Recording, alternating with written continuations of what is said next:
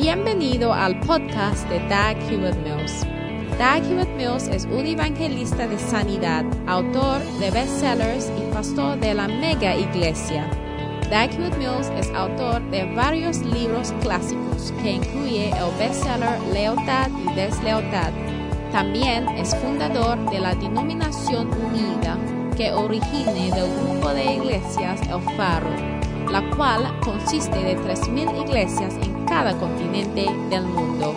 Él pastorea la iglesia de Primer Amor, una iglesia vibrante en la ciudad de Accra, Ghana, transformando las vidas de miles de jóvenes para el Señor.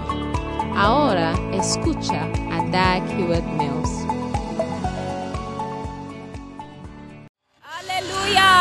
Let us pray, Father. Aleluya, vamos a orar.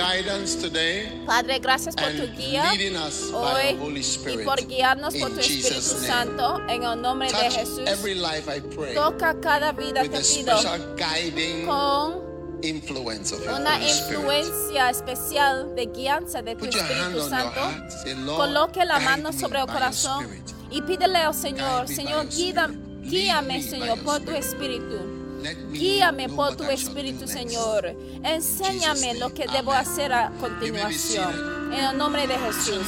Y se pueden sentar. Hoy quiero compartir con ustedes Where shall I go en dónde debo irme a continuación. ¿A dónde debo irme a continuación? Where shall I go next? ¿A dónde debo irme a continuación? Muy bien. Maybe next week will be who. A lo mejor eh, la semana que viene va a ser a quién. Oh, yes. Oh, sí, ¿a dónde debería John ir? chapter 8 Juan capítulo 8 and verse number 12. y versículo 12. What's that?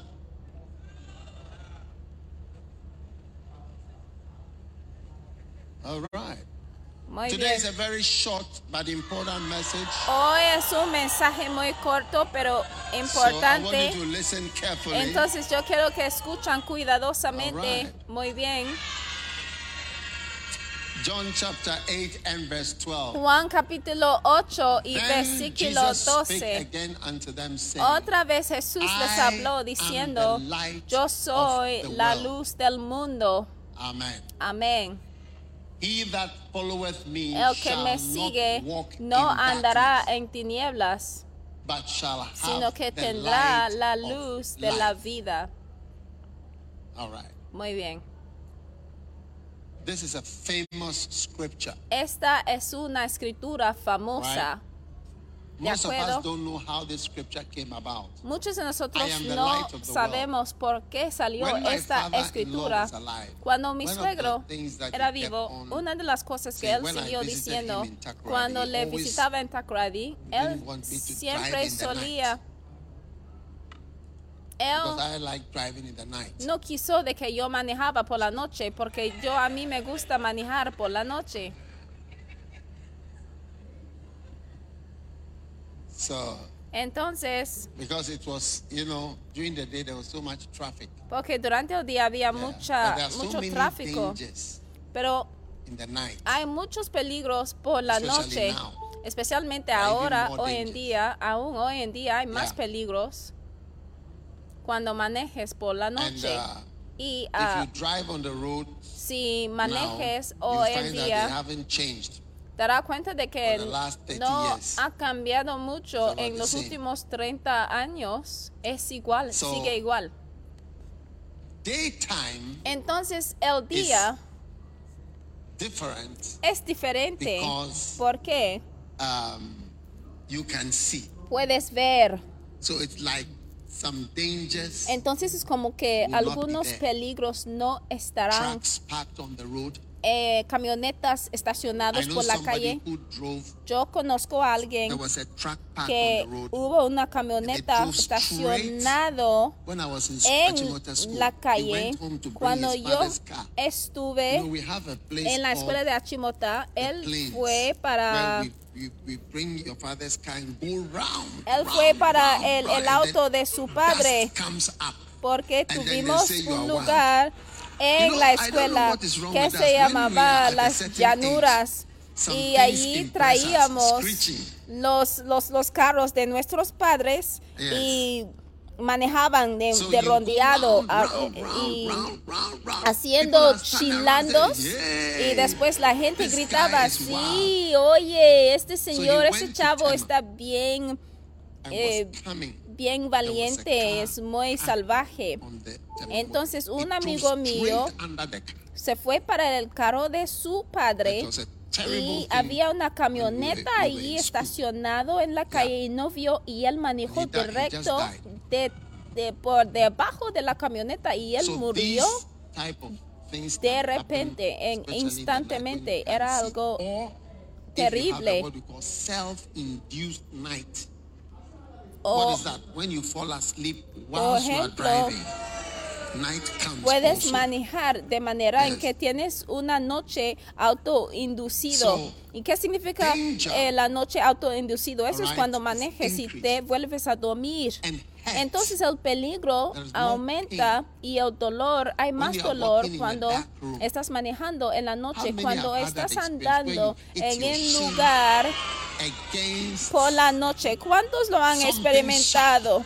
Cuando estás andando en la oscuridad o por la or noche, cuando de repente something. Have you had that experience before? te golpeas tu espinilla So when Jesus o tu tobito, tobillo de los pies contra algo muy contra una puebla, un, un- un mueble.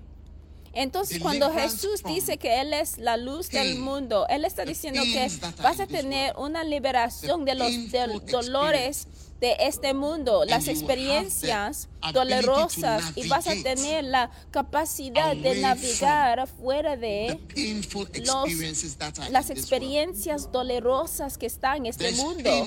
Porque hay dolor en este mundo. Hay dolor, hay lástima.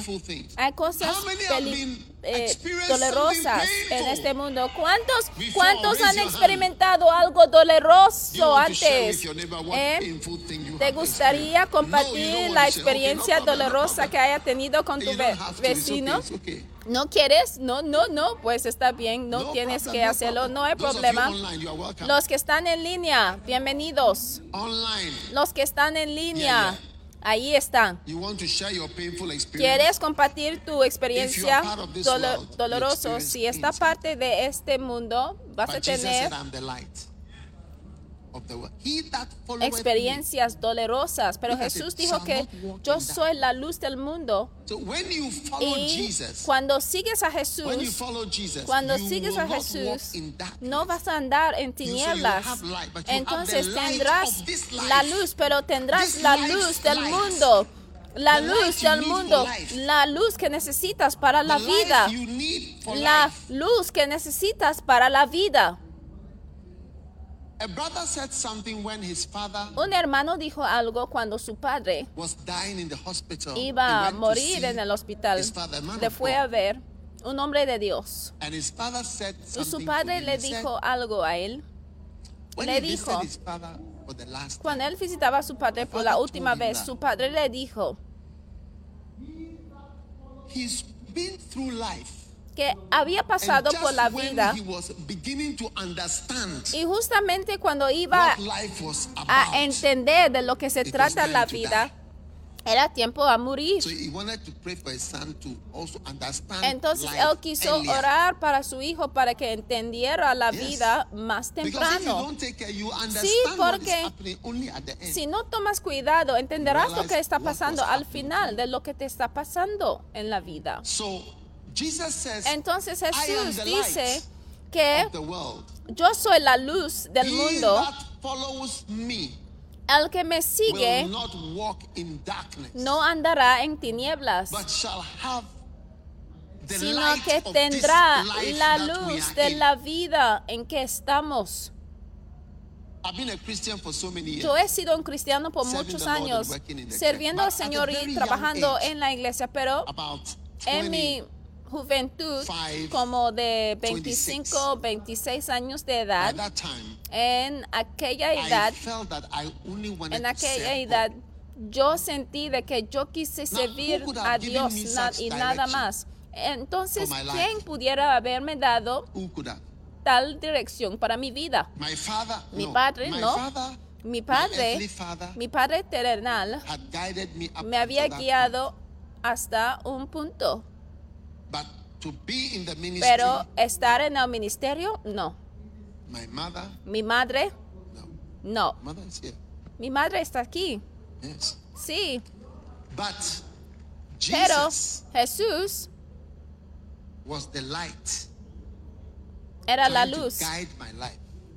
que intentó guiarme en la vida para servirle a Él. Y al seguir en servirle estoy contento de que he servido al Señor, especialmente al llegar a la eternidad.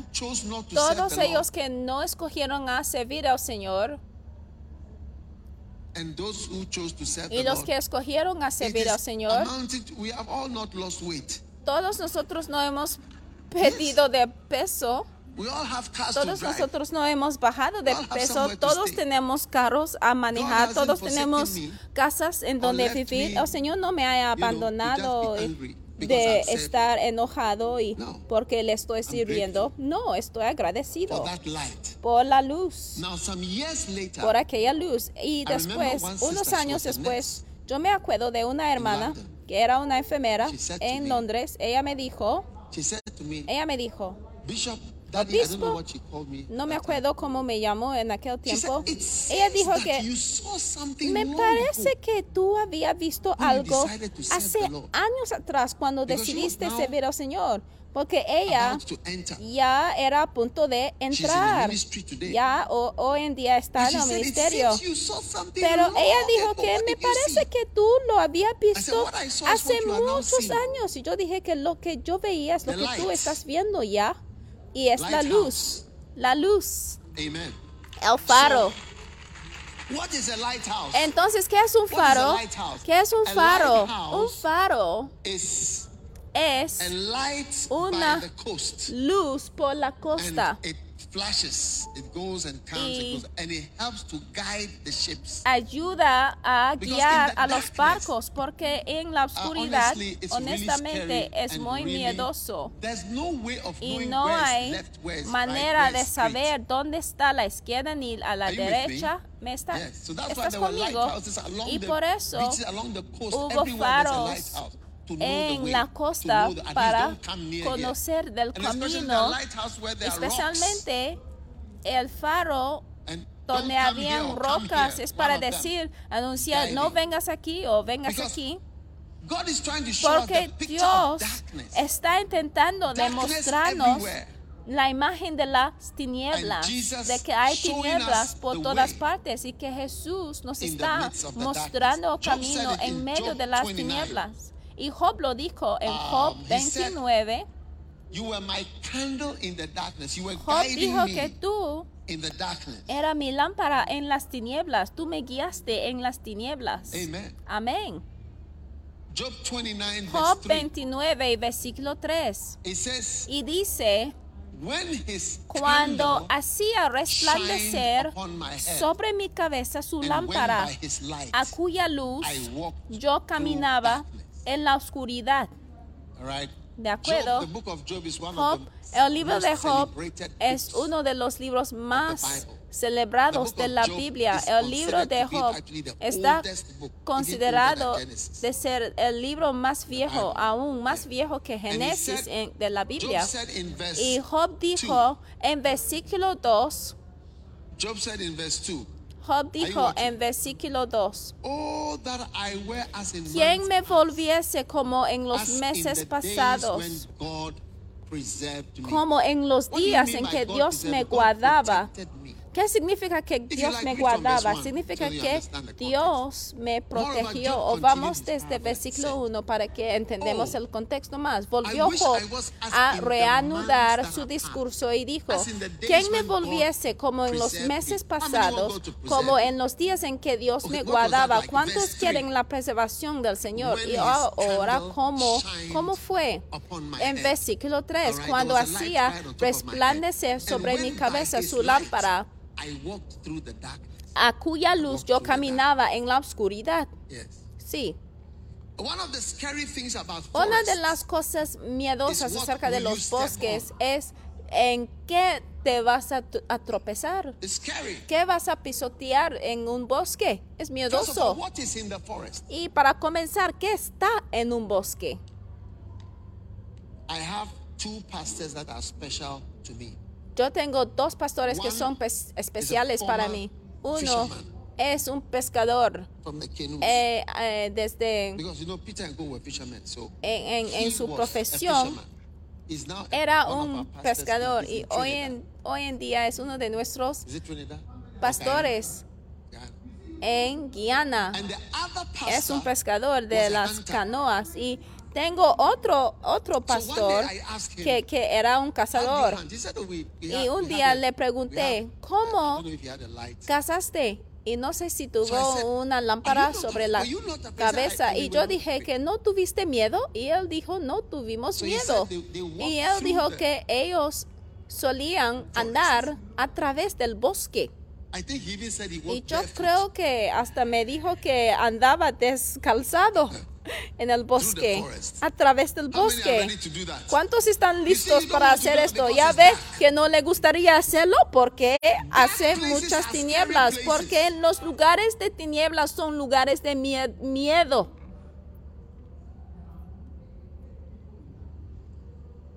So Entonces, God is going to be your candle. Dios va a ser tu lámpara. Yesterday I was coming from Washington, Ayer yo venía de Washington y si miras a la the- mapa, puede ver el avión cuando el avión-.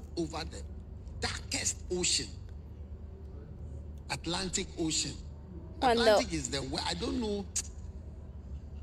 Cuando el avión está despegando, puede ver cómo el avión está volando encima del océano Atlántico. El, el Atlántico está muy oscuro, ¿eh? Hay muchas personas muertas en el océano Atlántico. Y cuando le ves despegando, le puede ver moviéndose, volándose a través de la noche. y siempre están intentando de mantenerse cerca del aeropuerto, pero cuando tienen que pasar encima del océano, tienen que pasar encima de tantas tinieblas. Lo siento por la izquierda, pero tienen que mantenerse sobre el océano y es todos, todos nosotros en el avión estamos esperando de que si este señor debe seguir a la lámpara, porque ¿qué pasa si no sigue a su lámpara? I was talking to Un día yo estuve hablando con un estudiante eh, de piloto. um, Eh, estuvo you know, Boeing 737, the big Volando. un Boeing practicing. you know, you 737 have to fly a certain practicando porque tienen que volar una cierta cantidad de horas a yes. solos. Oh, sí, como un estudiante piloto, sí, tuvieron que volar una cantidad de horas a solos. Oh, sí. Y tienen que volar en la noche. Y también tienen que tienen que eh, aterrizarse por la noche y por el día, por la noche y por el día. Y "Is yo dije, es que you can't see what, what tú no it?" puedes ver. Y él mencionó acerca de They un avión, no voy a mencionar la aerolínea, pero él, él- él mencionó en cómo iban a, a alguna parte con todo el mundo a bordo. Y volaban y volaban y volaban y al aterrizarse. Yo creo que estuvieron en las Filipinas, pero allí no era su destino, no era la, la ubicación donde deberían haber ido. Y- Y cuando él aterrizó en las Filipinas, y eso fue el último día de su trabajo, porque todo el mundo que estuvieron a bordo llegaron en las Filipinas y no sé qué le pasó, que no estuvo viendo en su I en la lámpara. Y eso fue su fin. ¿En dónde? ¿A dónde debo irme? ¿A dónde debo ir después? Entonces, a partir de hoy, ¿cuántos quieren tener una buena lámpara y una buena pantanilla, Candle pantalla? Y estamos shines." hablando de la lámpara del Señor. Y dice, cuando hacía resplandecer sobre mi cabeza su lámpara. Entonces la palabra del Señor es una lámpara. Tu palabra es una lámpara. Lámpara es a mis pies lumbrera mi camino. Hay un libro que nos dio en la escuela secundaria. ¿Cómo se llamaba? Se llamaba lumbrera para mi camino. ¿Cuántos quieren una lumbrera para tu camino? Dice que lámpara es a mis pies tu palabra y lumbrera a mi camino. Recibe una lámpara para tus pies hoy y esta lámpara es la palabra de Dios, tu palabra. Ahora, en el campus de Anacazo, la escuela bíblica, tenemos uno de nuestros pastores. ¿Me está escuchando? Mira, si ya se cansaron, a lo mejor ya me voy a... Muy bien.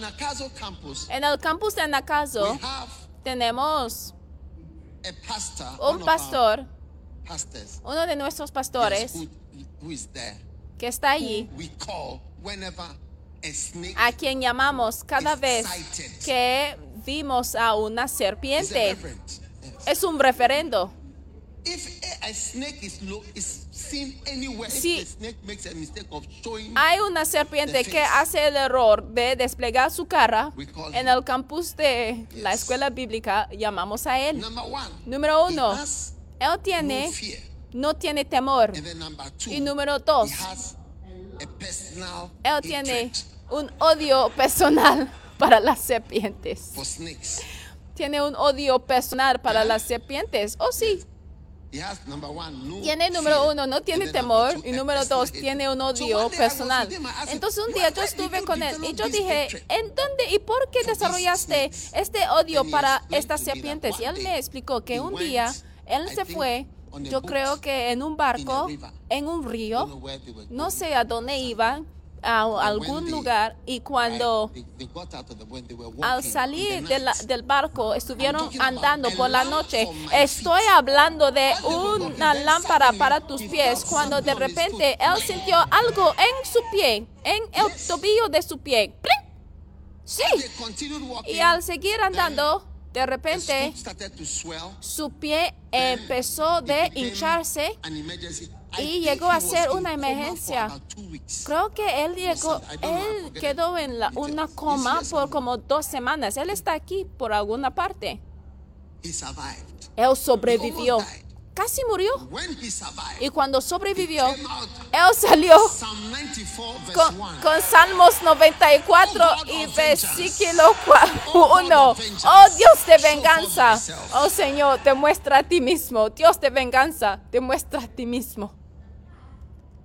So now he lives ever Entonces to él vive ya para vivir la venganza en contra de la serpiente que intentó a hacer corto de su vida. Eh, por eso necesitas una lámpara para tus pies, porque puede estar andando cuando de repente... ¡pip! ¡Ay, qué es esto! Esta lástima.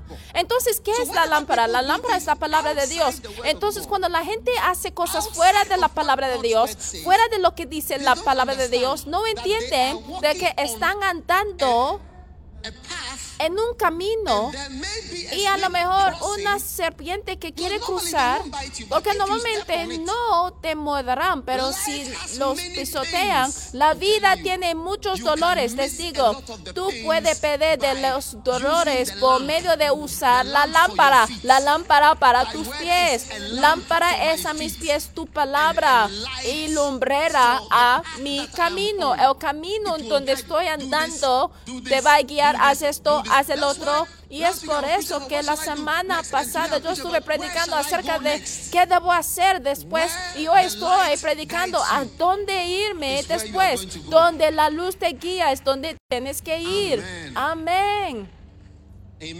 Amén.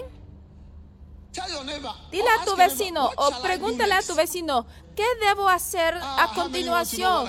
Ah? ¿cuántos quieren hacer? ¿Cuántos quieren saber qué debes hacer a continuación? ¿Y, y a dónde debe ir después? Muy bien.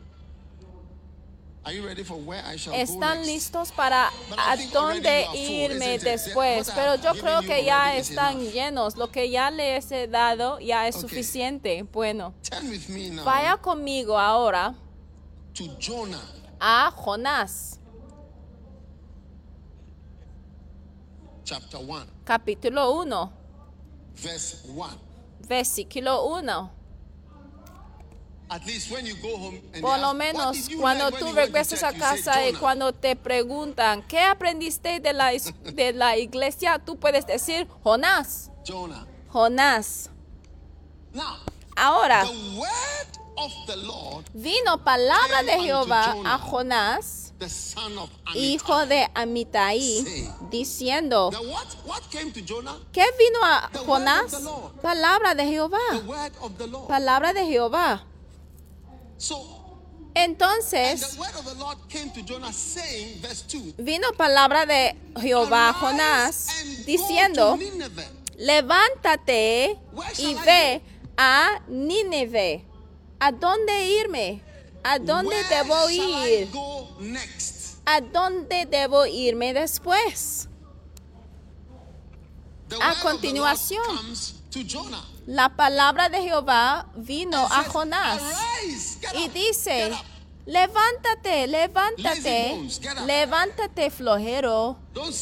Ya no te duermas. Y ve a Nínive, Nineveh. ve a Nínive, ve a Nínive.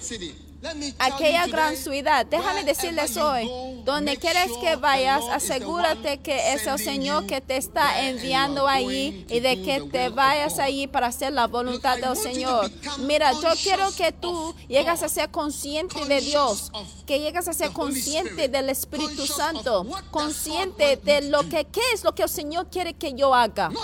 Oh, No it's solamente, oh, está Oh, lindo estar Oh, aquí, o they have a está bien estar Oh, allí, hay un lago allí, by hay una playa be Entonces yo quiero estar al lado de la playa. ¿Tú quieres estar al lado de la playa? Tú debes estar en serio. No vayamos a los lugares solamente porque hay playas allí. ¿A dónde debo irme después? Tú eres un hombre de Dios y me estás viendo. Esta es la palabra del Señor para ti. Esta es la palabra del Señor para cada uno de nosotros. No se trata de seguir a la plata y el oro, sino se trata de seguir la palabra del Señor. Levántate y ve a Nínive, aquella gran ciudad. Amén. Ahora, Dios ha escogido tu ciudad. A lo mejor.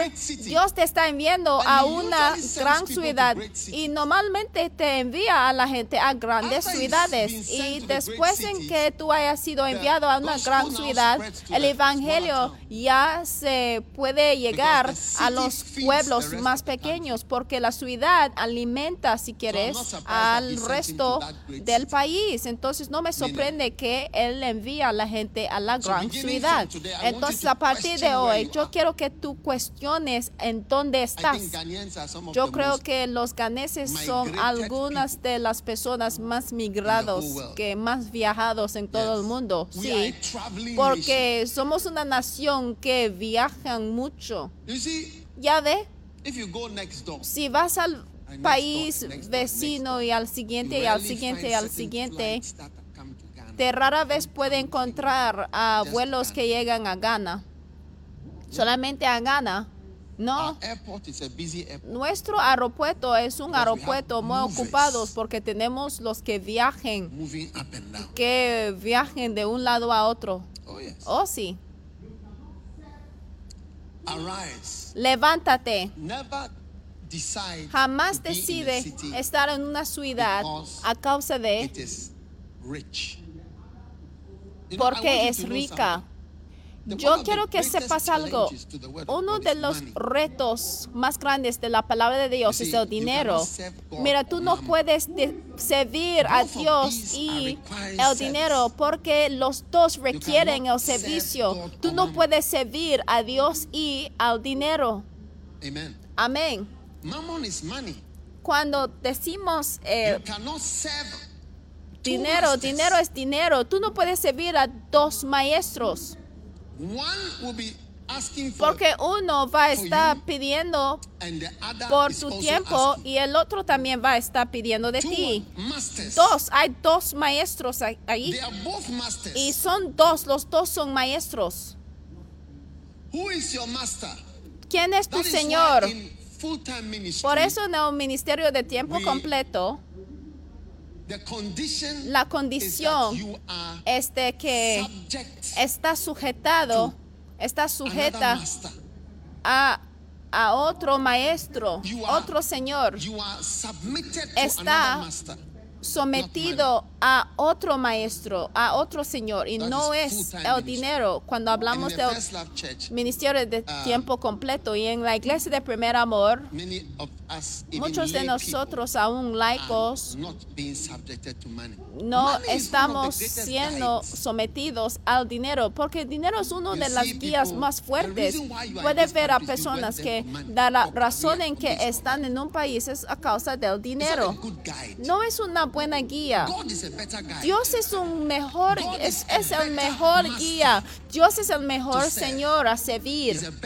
Es mayor, es mejor servirle al Señor. Estoy feliz y contento que yo sirvo al Señor. Porque el Señor es, es un maestro mejor que el dinero. Mira el versículo, dice, ninguno puede servir a dos señores. Porque los dos quieren que le your a él. Los dos quieren que tú vive tu vida según lo que either- eh, lo que ellos dictan. Dice, porque o aborrecerá al uno y amará al otro. No estamos hablando del diablo, ¿eh? Mira, porque equivocamos. Mira, el diablo no es el dinero. Estamos hablando de finanzas, el éxito, las riquezas. No es el diablo. Pero Presenta, presenta a 8 sí mismo como un señor. Dice, levántate a las 4 de la mañana. Tú Work trabaja till this time. hasta aquel tiempo. Ve, venga en los 15 martes, en los miércoles. Oh, muy bien. solamente puede tener wake 15 up, días de vacación. Es tu maestro, es tu señor, porque te está dictando cuándo levantarse, qué hacer y qué eh, dónde ir. Porque tú no puedes servir a dos señores. Es entre que tú aborreces a uno y amas last otro. 35 Yo digo que 40 years, durante todo el ministerio, durante los últimos people free 35 from años, mi lucha más grande es cómo liberar a la gente fuera to de el control service de to God. dinero y estar de libertad de servir al Señor. So, Entonces, levántate y ve a Nínive. No levántate a Nínive por el dinero a aquella gran ciudad, sino city para hacer la voluntad del Señor en la ciudad donde ha sido enviado, en aquella gran ciudad y pregona contra ella, porque ha subido su maldad delante de mí. Now, when you go, Ahora, cuando salgas, ¿a dónde debes ir después? Tienes que ir sending you. en And donde you la palabra del Señor te está enviando y hay que hacer lo que el Señor te está, lo que debes hacer, lo que el Señor te diga que debes hacer allí. ¿Cuántos están listos para seguir a Dios? No debes seguir a tus sentimientos. La Biblia dice que Romans 8 6. Romanos To be carnally 8:6. Is death. In other words, when your mind is influenced by carnality, Cuando tu mente está influido por la carnalidad o por la carne, los sentimientos te guía a la muerte, porque el ocuparse de la carne es muerte, pero el ocuparse del espíritu es vida y paz. La primera vez que yo me fijé en esta escritura Fue cuando las universidades en Ghana. Cerraron y el Señor me guiaba en qué hacer con mi tiempo en 1983 y el Señor me dijo que hay que tomar decisiones basadas en una razón espiritual y no basada en la carne porque ocuparse de la carne es cuando todo está influido por la carne. te guiará hacia tu destrucción. cuando tú escojas a una niña no debes mirar por lo, lo de afuera y estar de, de ocupado acerca de la carne, de que, oh, tiene de este tamaño y esta altura, entonces ella es lo que me, es, ella es lo que quiero. Eso significa que la mente, porque la mente es la computadora por arriba que está siendo alimentado por ciertas informaciones. Entonces, la carne hace, eh, entrega una información, el espíritu entrega una información, la predica también entrega una información y después tu mente al final de cuentas tiene que decidir y tú llegas a hacer lo que tu mente decide. Recientemente yo, en- yo encontré a un señor que había sido paralizado completamente desde su cuello hacia abajo. Creo que se llama, I'm not sure whether he was a quadriplegic or a paraplegic. no sé si era un eh, think it was somehow. Eh, parapléjico. Entonces, ¿saben lo que han hecho? Han inventado algo y esos tipos de casos, si se acuerdan del Superman que tuvo un accidente en que llegó a ser paralizado, han inventado algo ya que cuando piensas, when you think, al pensar, transmite a los impulsos desde los cerebros a las piernas. Entonces el hombre que no pudo andar ya ha tenido la capacidad de andar, ya tiene la capacidad de andar y, y cuando piensa en Creo que es en Alemania o algo así. Entonces cuando piensa, el pensamiento llega y después pasa y después puede ponerse de pie y puede hacer un paso. Uh, Entonces el Señor dice que lo que le gusta más es que ha tenido la capacidad de ponerse de pie eh, eh, en un bar y para tener... Don't be thinking of the alcohol. I'm Mira, no debes estar pensando en el alcohol, pero ya tiene la capacidad de tener la comunión de nuevo y está parado en, en un bar. Entonces tu mente dice, dicta a tu cuerpo en qué decir, porque han entendido que las instrucciones provienen del cerebro. Entonces, cuando tú piensas después, cuando tú piensas que piernas mueva, entonces las piernas muevan. Entonces tu mente es la computadora. Entonces hay varias maldades que vienen a la mente y una de las maldades es la carnalidad. Otra es estar inclinado a la carne. Y también la palabra de Dios también quiere entregar información Oh, a tu cerebro. ¿De qué dice la palabra de Dios? Tú- La palabra de Dios también está haciendo un aporte. Entonces Jonás recibió to aportes Nineveh. de la palabra del Señor, de que ve a Nínive y pregona contra ella. Amén. Y después, ¿qué pasó? found a ship going to Tarshish. Verse 3. Versículo 3. Jonah rose Y Jonás se levantó para huir de la presencia de Jehová a Tarsis, para huir de la presencia de Jehová a Tarsis y descendió a Jope. A Jope, Jope es Tel Aviv. Cuando vayamos a Israel, si tenemos el chance para ir por allá, Jope es un lugar y allí es donde Jonás se fue. Entonces, cuando vayamos a Israel, este es uno de los lugares en donde debemos uh, ir. Ahí es también donde el Señor que. Pedro recibió. Jonah rose up to la visión. Entonces dice que y descendió a Jope y halló una nave que partía para Tarsis y pagando su pasaje entró en ella para irse con ellos a. Tarsis lejos de la presencia de Jehová. ¿A dónde debo irme después? Ah, ya me voy fuera de la presencia del Señor, ya me voy lejano de Jehová. I just want to say something, you know. Mira, yo quiero decir algo. There is no job No hay ningún trabajo que vale la pena en obtenerlo si te quita de la presencia del Señor. No vale la pena tener ese trabajo si te quita de la presencia del Señor. Sí, It's not worth it. no vale la pena. I remember Kenneth Yo me acuerdo de Kenneth Hagin. Yo- this guy in his church Pensé que no se aplique- no "The man aplicaba a mí, pero church there. dijo que había un señor en su iglesia this." And the que se fue a otro país sin pensar en si había una iglesia allí en su nuevo trabajo y él of de su salvación. Entonces tú no debes viajar fuera de la presencia del Señor, no vale la pena. A mí, a mí no me gustaría enviar a mi hijo a un lugar donde está llegando fuera de la presencia del Señor. Porque la Biblia dice de que qué aprovechará a un hombre si gana todo el mundo y pierda su propia alma. Los cuatro que ¿Eh? estuvieron en el submarino eran cuatro souls Oramos que sus almas estará con el Señor, pero sus almas no están con el Señor. Billonarios. Wow. Wow.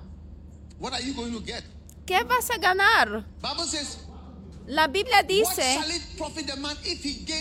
de qué aprovechará el hombre si gana a todo el mundo, que de que si tiene todo pero pierde a su alma, no vale la pena. A few years on earth with everything, Unos años en la tierra con todo y todavía tendrás que ir, no Life importa. like the, La like vida es como la vida de un You futbolista playing, you know y darás cuenta de que cuando tú empiezas a jugar Soon, no you cuenta are, de que tus días están contados. No No importa cuán bueno que eres, no importa cuán talentuoso time que eres, soon- tu they tiempo they will soon llegará.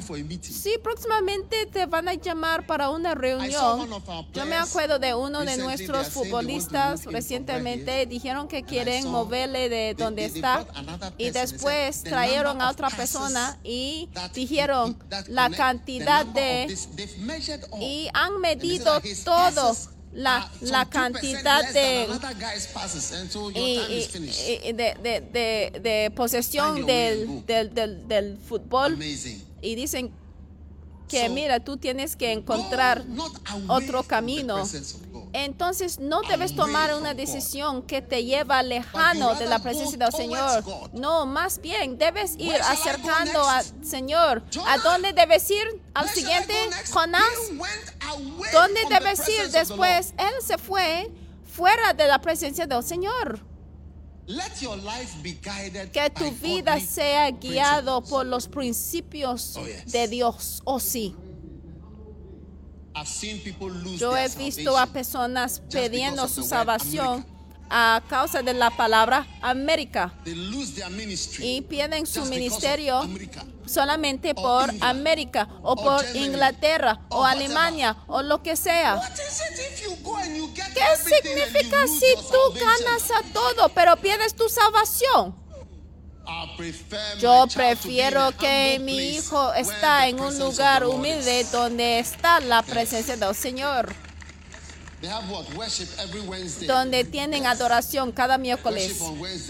Adoración cada miércoles en el lugar humilde que más bien que en un lugar donde les están enseñando perversiones.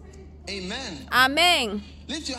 Alzan las manos y diga, yo quiero acercarme más a Dios. All Entonces, ¿a dónde debo ir después? Todas All esas cosas te está indicando dónde ir después, dónde ir a continuación. Amen. Amén. Muy bien. So he paid the fare. He paid money to go away from God. Él pagó dinero para ir lejano de Dios. Oye, tú vas a la casa de, de, de Jack, de. Juan, y tú estás pagando transporte para ir más lejano de la presencia del Señor.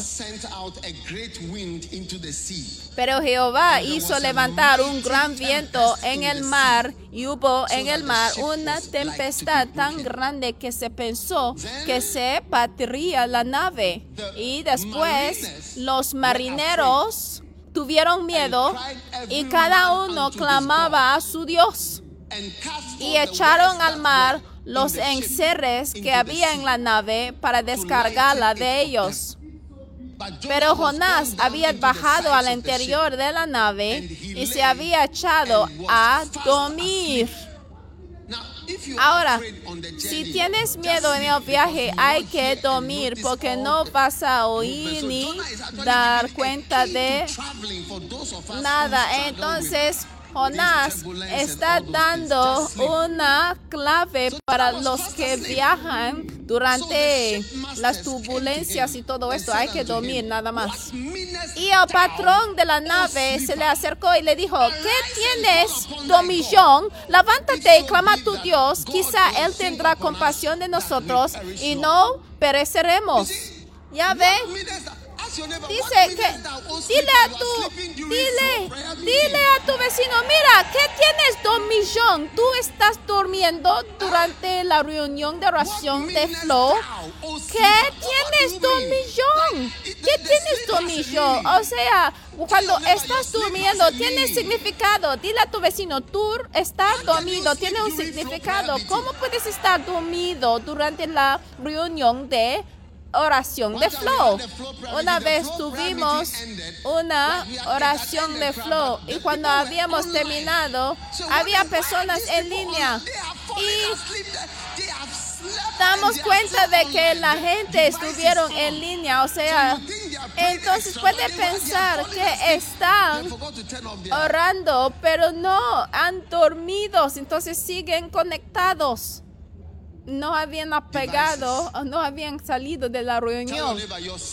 Mira, dile a tu vecino, tu dormida, estar dormida tiene significado. Por, por eso no me gusta tener personas enfrente de mí durmiendo mientras tenemos reuniones. ¿Qué significa esto? ¿Qué significa esto? Un día había un chavo que criticaba a uno de nuestros pastores y él dijo que la, el pastor no está usando a las finanzas de la iglesia de buena manera. Entonces el pastor se fue a la casa de este miembro de la iglesia con las carpetas de las cuentas de la, ban- de la banca. Entonces mientras él estaba mostrándoles la cuenta de la iglesia con él y su esposa que había ido a, des- a, a- a hablar con ellos, él había dormido enfrente de él. Y él dijo que, ¿qué es eso? Yo había venido aquí para mostrarle que hemos usado la cuenta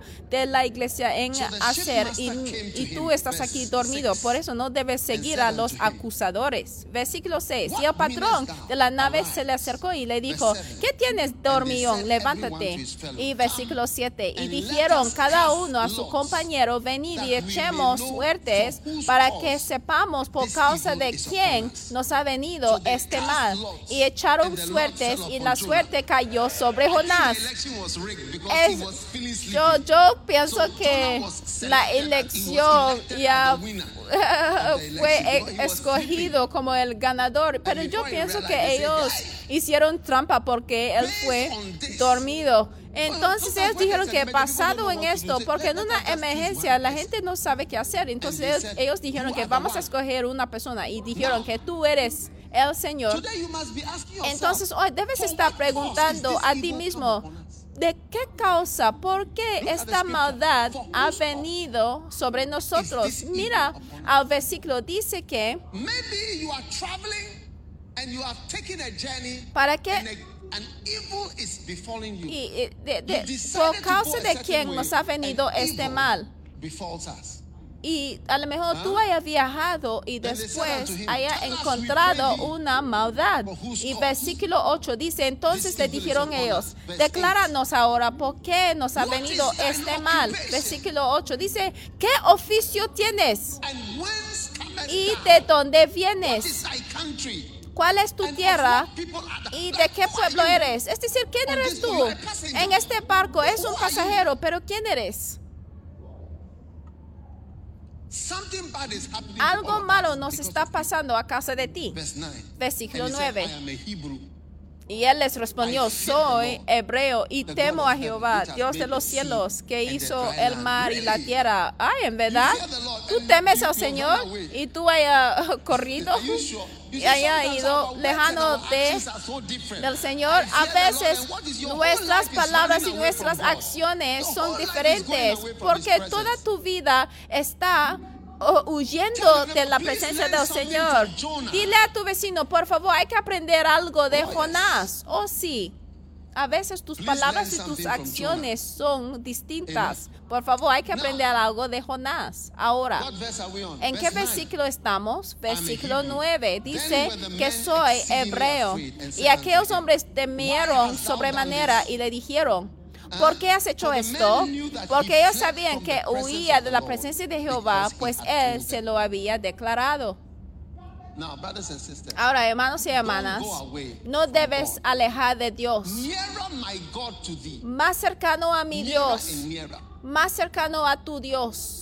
Luke chapter 15. Lucas capítulo 15, the Bible said there was la a Biblia certain dice que hubo un cierto hombre que tuvo dos hijos. y lo menor father, dijo a su padre, Padre, dame la porción que me. conviene. Y el padre le dividió a su herencia. Y fíjense del versículo after, 13, the no muchos días después, juntándolo todo, el hijo menor se fue lejos a una provincia apartada. Él quiso estar lejos de su padre. Él quiso estar lejos de su as casa. Él quiso estar lejos de todo, de lo que está pasando. Y es por eso que algunas personas se sientan atrás. Se sientan en la orilla de la iglesia, llegan temprano, pero quieren sentar lejano, quieren estar lejos. Cuando Adán y Eva cayeron en el pecado, ellos huyeron entre los árboles 15 and y verse 13. escondieron de la presencia "The del Señor. Mira, Lucas and 15, took his 13. journey No muchos días después, juntándolo todo, el hijo menor se fue lejos a una provincia apartada. Siempre debes intentar de acercarse más. Hay que acercarse más a Jesús. Hay que acercarse más a Dios. En vez de apartarse, ¿a dónde debes ir después? Hay que acercarte más a Dios. Hay que acercarte más a la presencia del Señor. Hay que acercarte más a. Dios. Allí es donde debes estar. Porque? Tú, alguien está esperando si debo decir Morocco, Alemania o, o Alemania o Morocco o Alemania. No, estoy describiendo y diciéndoles lo que pasó en la vida de Jonás. Hay que acercarse a? Dios. Oh, sí. ¿En dónde puedes encontrar a Dios? Allí es donde debes somewhere estar. Si viajar a una parte te alejará de Dios, alejará de la presencia del Señor. Yo no pienso que el Señor te va a, a llevar ahí. Porque ¿qué aprovechará un hombre si gana todo el mundo, pero pierda su propia alma? Porque ¿qué vas a hacer con todo el dinero que ganas? Hay que acercarte más a Dios. And they said unto him, What shall we do unto thee that the sea may be calm? Y le dijeron, ¿qué haremos contigo para que el mar se nos aquiete? Porque el mar se iba embraveciendo más y más. Y les respondió, tomadme y échadme al mar, y el mar se os aquietará, porque yo sé que por mi causa ha venido esta gran tempestad sobre vosotros. Por mi causa. Mira, en la Biblia podemos ver las razones por las cosas que hemos cometido. Mira, cuando tú alejes de Dios, vienen las tormentas, las tormentas que no puedes vencer, tormentas que te pueden matar, tormentas que pueden terminar de todo. Y él dijo que yo sé que por mi causa ha venido esta gran tempestad y tuvo razón. Mira, si el Señor te ha llamado, Mira, y si el Señor te ha llamado, ¿dónde debes ir a continuación? Tienes que ir a donde el Señor te haya guiado. Yo doy gracias al Señor que yo sí fui a la escuela. Yo doy gracias al Señor de que soy un médico, fui a la escuela. Yo, mi madre está aquí, ella es suiza. Yo sí soy tan suizo como soy ganés. Es una realidad. Yo no tengo que estar viviendo en Ghana. Yo no tengo que estar aquí en Ghana, pero yo escogí vivir en Ghana. Yo escogí estar donde está la presencia del Señor. Toda mi vida es lo que he escogido. Llévame más eh, cercano a Dios. No, no estoy diciendo llévame más cercano al negocio y llévame más cercano al dinero. No, yo estoy diciendo llévame más cercano a Dios y llévame más cercano a su presencia. A lo mejor tú estás experimentando un tipo de maldición o un tipo de problema. Siempre pasa cuando tú estás corriendo de la presencia del Señor. El Señor te ha dicho que tú debes ir a Nineveh, pero tú estás yendo a otra parte. El Señor te ha dicho que debes hacer una cosa, pero tú estás haciendo otra cosa. Cuando Jonás escuchó la palabra del Señor, él fue en la dirección opuesta y tú esperas tener paz. Cuando yo hablé con el profeta Kakra hace años atrás, él me dijo que quería estar en el ministerio de tiempo completo, pero él me dijo que si yo no puedo estar en el ministerio de del tiempo completo. Yo tengo miedo de que yo pudiera morir. Eh, Después en que él terminó su licenciado en la arquitectura, él dijo que si yo no predico la- el evangelio, yo tengo miedo de que me voy a morir. Y Pablo dijo que ay de mí si no predico el evangelio, yo tengo miedo de no obedecer la voluntad del Señor. Porque aunque predico el evangelio, yo no tengo nada de estar Y, y- Ay de mí si yo no predico el Evangelio. 1 Corintios 9, 16. Si Dios te llama, hay que decir sí. No debes decir no. Yo les aviso. Mira, ¿dónde no es un país? ¿Dónde es la presencia? ¿Dónde es donde está la presencia del Señor? ¿Dónde no es una ciudad? Es donde está el Señor. Y Dios es donde el Señor te haya escogido en que debes estar. Como Jesús dijo que mi Padre siempre está conmigo porque yo siempre hago su voluntad. Mi Padre no me haya abandonado, mi Padre no me haya dejado porque yo siempre hago lo que Él quiere. Mira este versículo en Juan 8, 29. Jesús dijo que mi Padre no me haya abandonado. ¿Por qué? Porque yo siempre hago lo porque el que me envió conmigo está. No me ha dejado solo a pa- Padre porque yo hago siempre lo que le agrada. Mira, lo puedes subrayar. Dice que porque el que me envió conmigo estar, no me ha dejado solo el Padre. ¿Por qué? Porque yo hago siempre lo que le agrada. Entonces Jonás se quedó en problemas muy graves. Él dijo, Tómadme y échadme al mar, y el mar se os aquietará. Y aquellos hombres trabajaron para hacer volver la nave a tierra, mas no pudieron porque el mar se iba embraveciendo más y más contra ellos. Ahora, yo les quiero decir algo. Yo no he ido al espacio, sino yo he estado sobre un barco. Y les digo que si hay un lugar miedoso, uno de los lugares muy miedosos si estás sobre el barco. Un día cuando yo estuve en el barco, cuando tú ves abajo es como de seis pies. Y el mar está negrito. y el mar está congelado. Y cuando yo estuve ahí, yo tuve mucho miedo de acercarme. Y esto es lo que Jonás les pidió a los marineros de que échadme, échadme. Y aún los marineros dijeron que no, no, no, no, no lo vamos a hacer, no lo vamos a echarle en el mar. Versículo 14. Entonces clamaron a Jehová y dijeron, te rogamos ahora, Jehová, que no perezcamos nosotros por la vida de este hombre. ni pongas sobre nosotros la sangre inocente, porque tú, Jehová, has hecho como has querido. Ahora, ¿Sabe? you commit a sin, cuando tú cometes a un pecado, debes reprisals. temer and you must fear judgment. la consecuencia y el juicio. you are going to kill an innocent Tú vas a matar a un hombre inocente que es un pasajero. Le vas a echarle del ma- de- a- they eh, en el mar. Entonces "Lord, we ellos rogaron del Señor, Señor, le vamos a matar. Perdónanos en avance. Perdónanos, Señor, lo- por lo que estamos a punto de hacer, porque es algo muy grave hacer, ¿eh? Matarle a alguien. Mira, porque si tú. Mates a alguien, lo vas a cosechar. Si mientes, vas a cosecharlo. Si engañas a la gente, lo vas a cosechar. Si es un traicionero, lo vas a cosecharlo. Porque hay consecuencias. A lo mejor no va a "What- ser hoy. what- what will happen?" Porque seguramente hay ciertas personas que dicen que, mira, ¿qué va a pasar? Pero ya aquí podemos ver la espiritualidad de las personas que, mira, esta tormenta está pasando por una razón. Y ellos también estuvieron conscientes de que, mira, cuando echamos en el mar a este Señor, "Forgive vamos a empeorizar la situación. Entonces dijeron, perdónanos antes de que pecamos. Tus fornicaciones no están libres y tampoco son tus abortos y tampoco las mentiras y tampoco los engaños. Debe tener un temor de que el Señor va a responder a estas cosas. Hay que tener mucho cuidado y tuvieron miedo.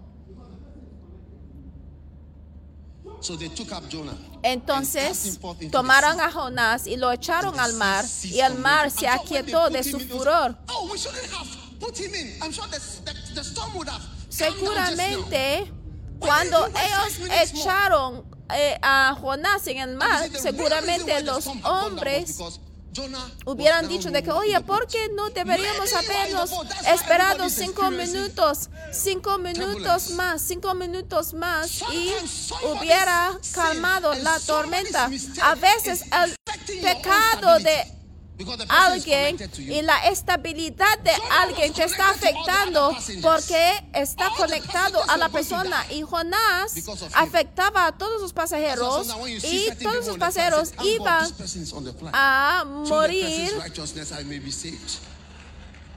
a causa de Jonás y por eso a veces cuando estás en un vuelo y puedes ver a un hombre de Dios sentado ahí, tú dices que, ay, gracias a Dios que este señor está sentado en el 16. avión porque si él está a bordo, yo voy a estar salvo porque es un hombre de Dios. Ahora, versículo 16, y temieron aquellos hombres a Jehová con gran temor y ofrecieron sacrificio a Jehová e hicieron votos. Wow.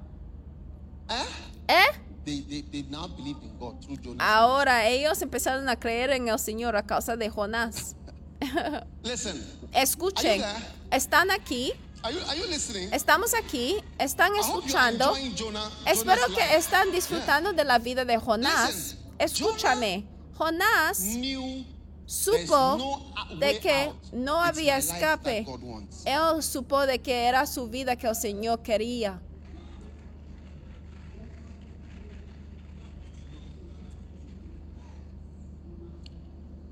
Young man, Joven, I want to tell you, te quiero decir, God wants you Dios quiere a the ti whole of your life. y It's de toda tu vida. Es tu vida. You are, you Tú what God wants. eres el que el Señor quiera. Y hay muchas cosas que el Señor jamás diría sí hasta que le entregas a sí mismo. Y mira, un hombre es muy... If you give yourself to God, it's a very great Si tú, value. In 2 Corinthians 8, it si tú en- eh, entregas "You a ti mismo al Señor, es muy valioso. En to me, and segundo then after you Corintios gave to 8 the dice Lord." que tú entregaste al 2 Señor y 8. después entregaste a ti mismo, a nosotros.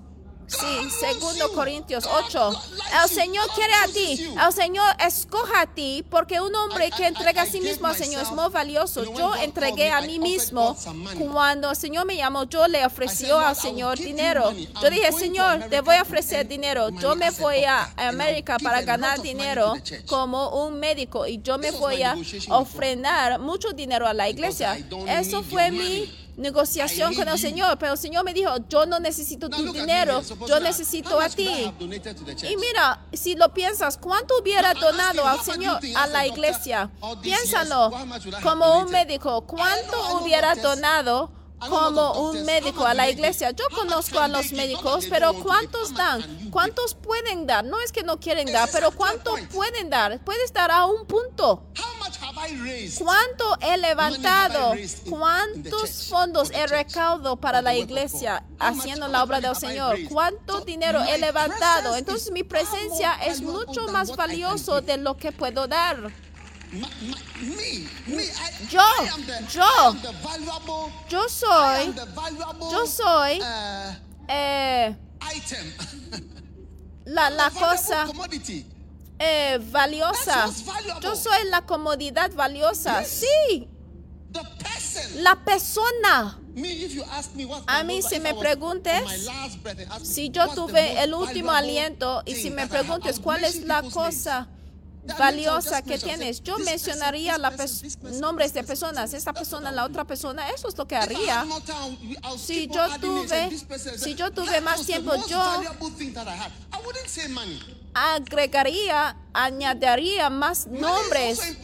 Yo no mencioné me eh, dinero, pero para mí la persona vale mucho más. Si, si quieres pay saber cuánto vale A las personas, ¿sabes por qué pagan a los ejecutivos mucho dinero? ¿Sabes que alguien que es un. CEO en un banco puede tener al final del año of the dos profits. millones, You see the one who is uh, billones de dólares, he's 8% earning del, 1,400 de, de, de, de, los las ganancias del banco, pero los que están limpiando las ventanillas, él está ganando cientos de CDs, pero el que está por arriba, mira, no hay correlación, porque el hombre que está arriba manejando el banco es tan valioso y han aprendido esto por el tiempo. Por eso puede ver que el ejecutivo está ganando millones, porque él puede tomar una decisión y se acaba todo. Lo han aprendido, lo han aprendido durante los años.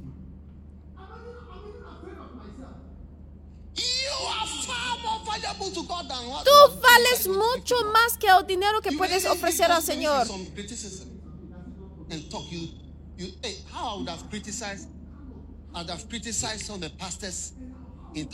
Porque si yo no hubiera estado en la iglesia, ¿cuánto hubiera criticado a los 25 cars. pastores? Y yo hubiera criticado a los pastores. Ah. Mira, a los autos que, que traen. Ay, hubiera tenido moderaciones y, versículos para criticar a los pastores. Ay, Señor, gracias, Señor, que estoy aquí para servirte, Señor. Ah, hasta tengo miedo de mí mismo, de los tipos de palabras que hubiera usado contra not la iglesia si no, si not no hubiera entregado a mí mismo a la iglesia. ¿Eh? ¿No te da miedo de cómo hablaría y las palabras que tendrás a decir en contra de las iglesias y los pastores si yo no hubiera entregado a mí misma a la iglesia? Ay, no. Pero yo doy gracias al Señor todos los días. Sabes que cuando yo voy a mi baño. Yo me arrodillo y yo digo, Señor, gracias, gracias, gracias por llamarme, gracias por escogerme, gracias por quererme, gracias por enviarme, gracias por darme el privilegio el honor de ser suyo, porque toda mi vida es para el Señor. Jamás debe rechazar el llamado del Señor y estar enviado por el Señor. A lo mejor no hay sentido. What type of message Si are you going to el Señor te va a enviar, ¿qué tipo de mensaje vas a predicar? Tú vas a pregonar contra ella. Hay personas en sus casas y tú vas a pregonar en contra de ella. Tú vas a causar todo tipo de problemas allí. Oh, you don't get what I'm saying. ¿O no entiendes lo que estoy diciendo? Tú vas a causar problemas por el tipo de predica que estás predicando. Va a guiar a una crisis. Let's look at the last verse. Vamos a ver al último versículo. El último versículo de. Jonás capítulo 1. Now the Pero Jehová tenía preparado un gran pez que tragase a Jonás. Like, you see, this is where Aquí And, and, the, and, and, and Jonah was in the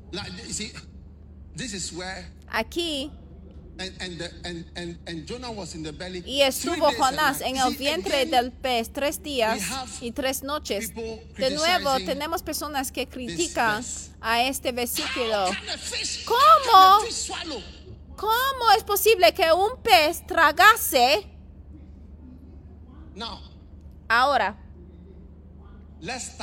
vamos a empezar. A whale, Una a ballena. blue whale, the heart is as big as a VW Beetle.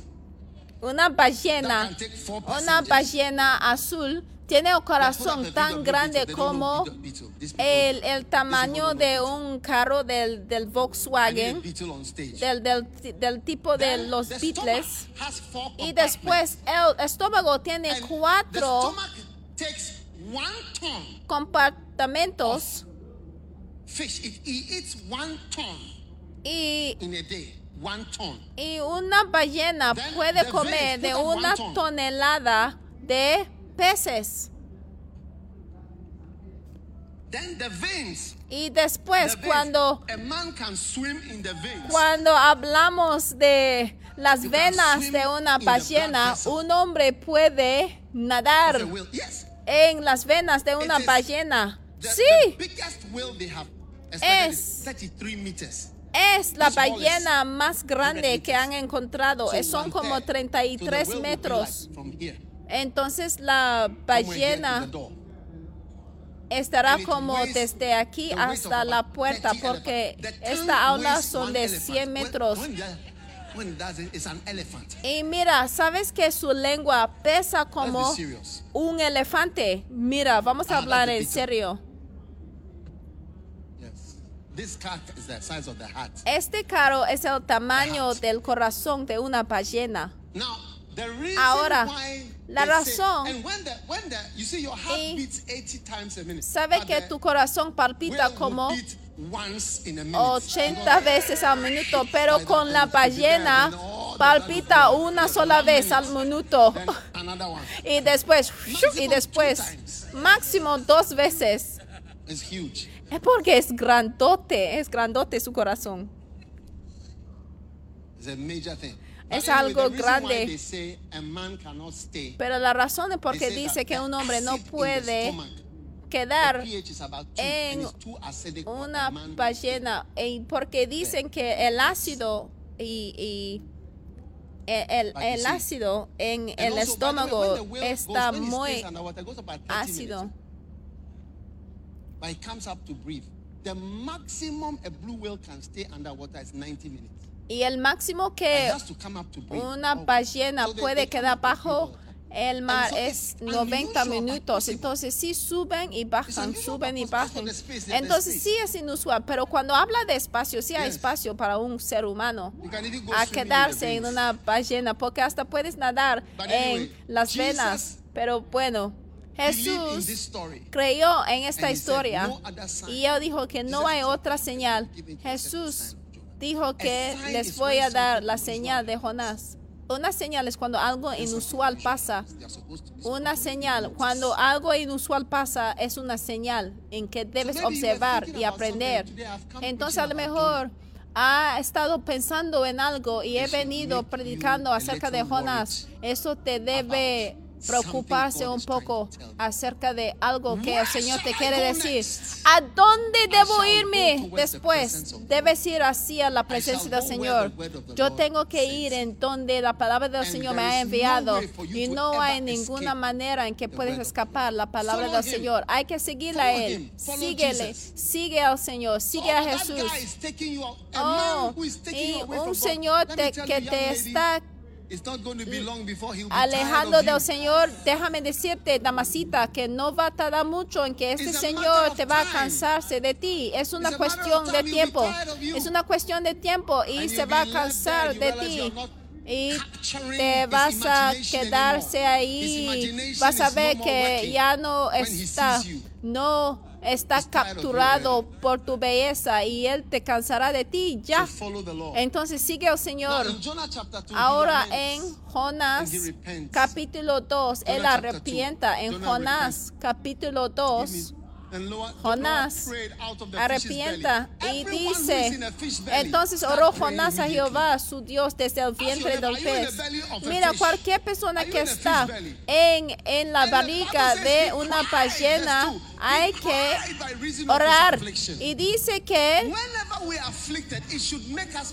invocó en su angustia. Cada vez que estás afligido, hay que orar mucho, pero repent. Algunos llegan a ser endurecidos cuando pasan por aflicciones, pero es, es demoníaco. Jonás, en medio de su angustia, él invocó desde "Oh la barriga del infierno voice." y él dijo, oh Señor, él oyó. Invoqué a mi- a- en mi angustia a Jehová y él me oyó. Y versículo 3, The me echaste time. a lo... Everybody say the second time. Y dice, desde el seno del. God clamé y mi voz oíste. Y la voz del Señor vino la tercera vez. El Señor "The word es el Señor que da mucha chance. En. Jonás capítulo what is the word 3 of the y versículo time, verse 1, two, la Biblia dice "Go unto the que vino palabra de place." Jehová por segunda vez. Y ahora, ¿qué dice el. Señor? Dice que levántate y ve a Nínive, aquella gran ciudad, y proclama en ella el mensaje Corinthians 11, que yo 11, te diré. Podemos ver que el Señor no cambió su opinión. uh, Porque la Biblia dice en Romanos 11:29 que el llamado y llama- llamamiento del Señor es sin arrepentimiento. No hay cambio en el llamado del "Go Señor. Entonces vino palabra de Jehová por segunda vez a Jonás diciendo, levántate y ve a Nínive, aquella gran ciudad. Ahí está. Y dice, y proclama en ella un mensaje que yo te diré. Asegúrate de que tú te encuentras en la casa del Señor. Porque Dios no va a cambiar su opinión. El Señor no va a cambiar su opinión. Tú puedes cambiar tu opinión, pero el Señor no va a cambiar su opinión de lo que te ha dicho. Mira versículo Lord 1 came de nuevo. Vino palabra de Jehová por segunda vez a Jonás diciendo, ¿cuántos están alegres de que el? Señor es por lo menos un Dios que da dos chances? ¿Sabe que hay algunos exámenes donde dicen que tú no lo puedes volver a hacerlo? Lo siento, pero jamás, jamás vas a poder llegar a hacer esto. Porque no lo puedes hacerlo más de dos veces. Pero gracias a Dios que el Señor es un Dios de, de dos chances. El Señor me parece te está dando otra chance. Los que tienen el celular, chance. Dios es un Dios de segunda chances. Dios es un Dios de dos chances. Amen. Amén. Dios te ama. Yo no sé por qué el Señor te quiere a ti. How many feel that God wants you to do ¿Cuántos something for him? siente que el know Señor quiere que tú hagas algo por "You Él? Yo no sé por qué, pero el one." Señor dice que tú eres el que quiero. Me parece que el Señor te quiere a ti. El Señor te desea a ti. ¿En dónde debes ir? Hay que ir en su presencia, hay que ir hacia el from Señor. No debes alejar de. Dios, no debes alejar del Señor. Hay que acercarte. I feel something. Yo siento algo. what I feel? ¿Sabes lo que siento? Yo siento que Dios te ama. Dios te quiere. He, he seems to have. Have you ever noticed when a man says "I love you"? He says to a girl, "I love haya you." Sometimes if fijado en, en que no sé cómo es si es una niña, "Why pero cuando like me?" el Señor te diga que te "No, I quiero, tú debes pensar a lo mejor de que. ¿por qué me quiere? Y cuando And Él te diga que, "Oh, ay, te quiero, te quiero en verdad, tú empiezas a pensar, oh, ¿qué son todas esas palabras? Oye, y mira, es porque tú no sabes cómo recibir el amor y es por eso que tú estás diciendo, oye, Wow. wow.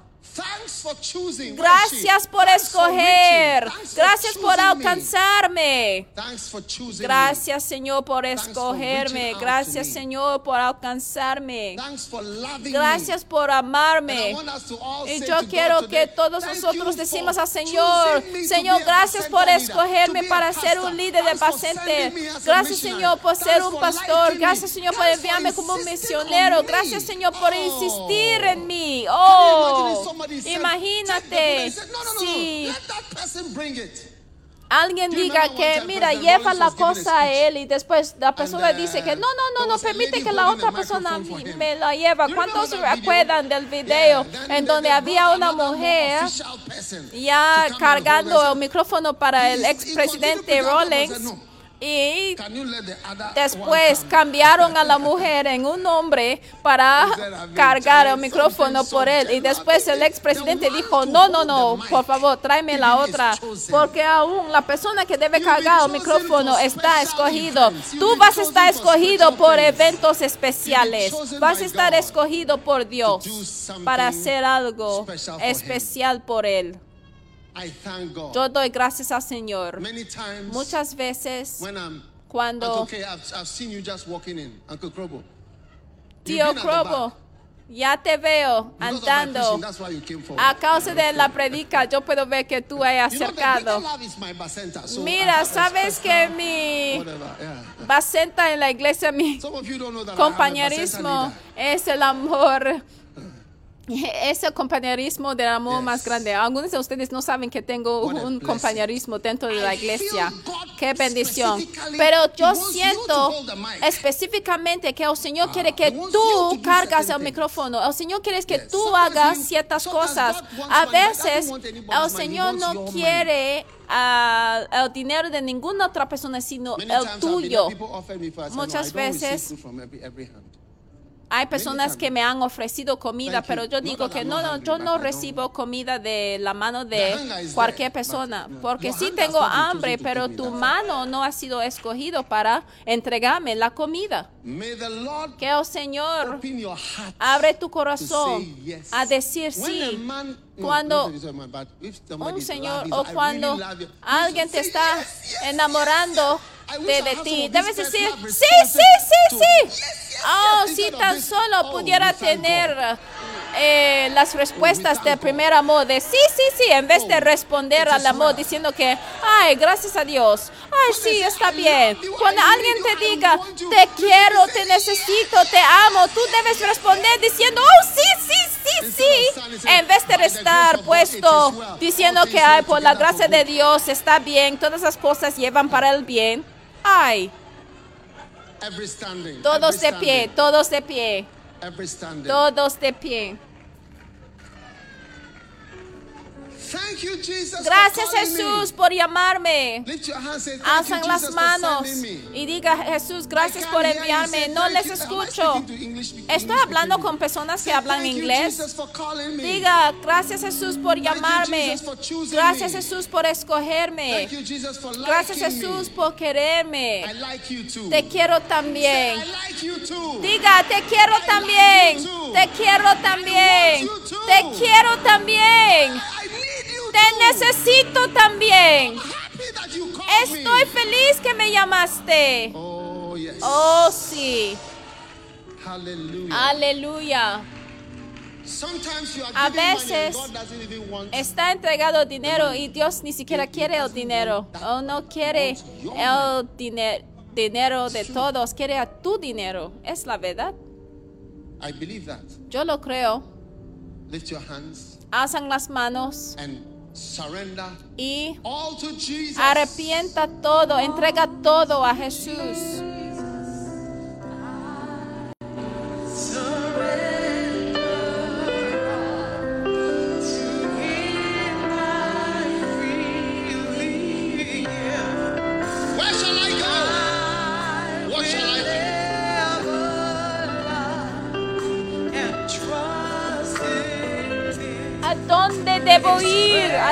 Dónde debo ir?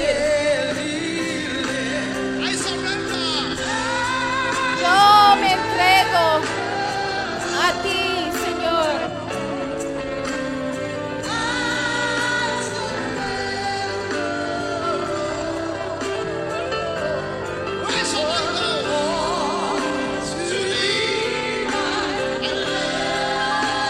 ¿A dónde debo ir, Señor?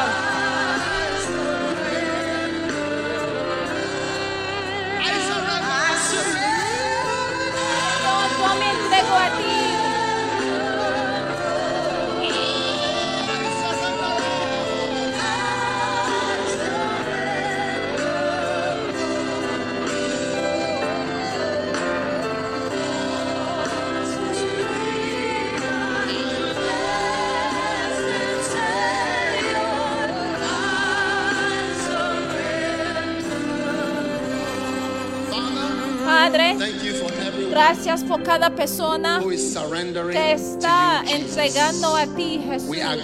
Señor, estamos de acuerdo de oír y seguir tu llamado. Señor, entregamos todo a ti hoy y decimos, Jesús, tú nos estás llamando, tú nos estás enviando y sí iremos. Acercaremos, Señor, a tu presencia y no fuera de tu presencia todos los días de nuestra vida. Ahora quiero que days las manos y digan, todos los días de mi vida, Señor, yo my life. acercar, I'll go nearer. yo acercaré a la presencia del. Señor. Yo me voy a acercar a la presencia del Señor. Cualquier cosa que me quita de la presencia del Señor. Cualquier hombre que me quita de la presencia del Señor. Cada mujer que me quita de la presencia del Señor. Cualquier persona que me quita de la presencia del of Señor. Yo rechazo a aquella persona en el nombre de Jesús. Yo me arrepiento y yo me entrego a todo al Señor.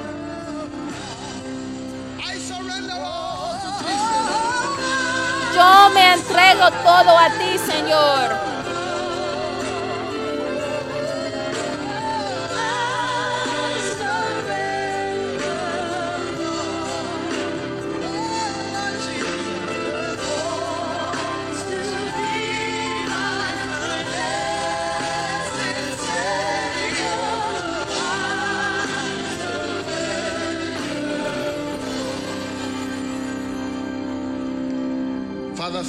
Padre, gracias por llamarnos y escogernos. En el nombre de Jesús. Entregamos todo. Cualquier a aquí, cualquier persona que está aquí que es Jonás, está arrepentiendo Turning ahora mismo y haciendo la vuelta a ir hacia tu presencia en el nombre de Jesús. Y con cada cabeza inclinada, si estás aquí hoy y quieres entregar tu vida a Jesucristo, yo quiero orar contigo antes en que cerramos. Tú quieres decir, Pastor, ora conmigo. Yo quiero entregar mi vida a. Cristo. Si tú estás aquí de tal manera, ya ven la mano. Tú quieres levantar la mano, tú digas, Jesús, yo quiero entregar mi vida a ti. Entonces, alza la mano, alza la mano. A lo mejor esta es la primera vez en que haya venido aquí. Tú quieres entregar tu vida a Jesucristo. Si tú hayas levantado la mano, entonces ven aquí enfrente. Yo quiero orar contigo.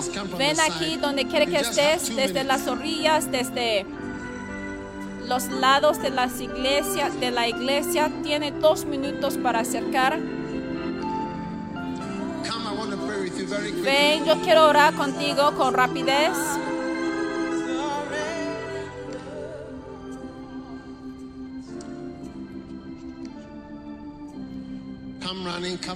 Ven, ven corriendo, ven corriendo donde quiere que estés. Que Dios te bendiga, Dios te bendiga. Ven corriendo. Wow. Donde quiere que estés. Ven, ven, de donde quiere que estés.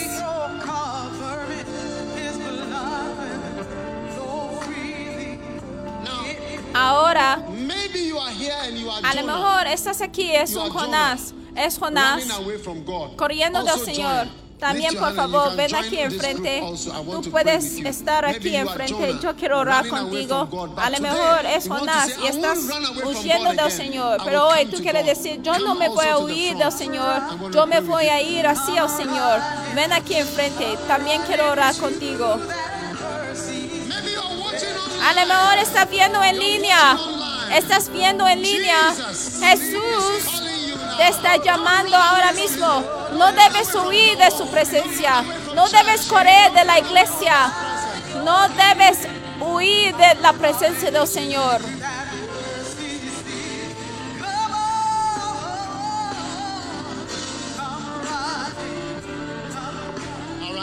Muy bien. Repita esta oración después de mí. Jesús, por favor, perdóname de mis pecados. No les escucho. Repiten después de mí. Jesús, por favor, perdóname de mis pecados. Te entrego, yo entrego mi corazón a Jesucristo. Por favor, escribe mi nombre en el libro de la vida.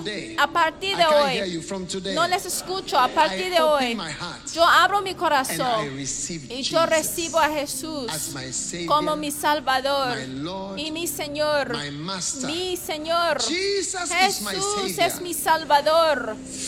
A partir de hoy. Oh God, Oh Dios. I can't hear you say, Oh No God, les escucho. Oh Dios. please wash me Por favor, lávame con la sangre de Jesús. Thank you Gracias me por salvarme en el nombre de Jesucristo. like Alzan las "Satan, manos así y repiten, today, Satanás, a partir I de hoy, yo te echo fuera de mi vida.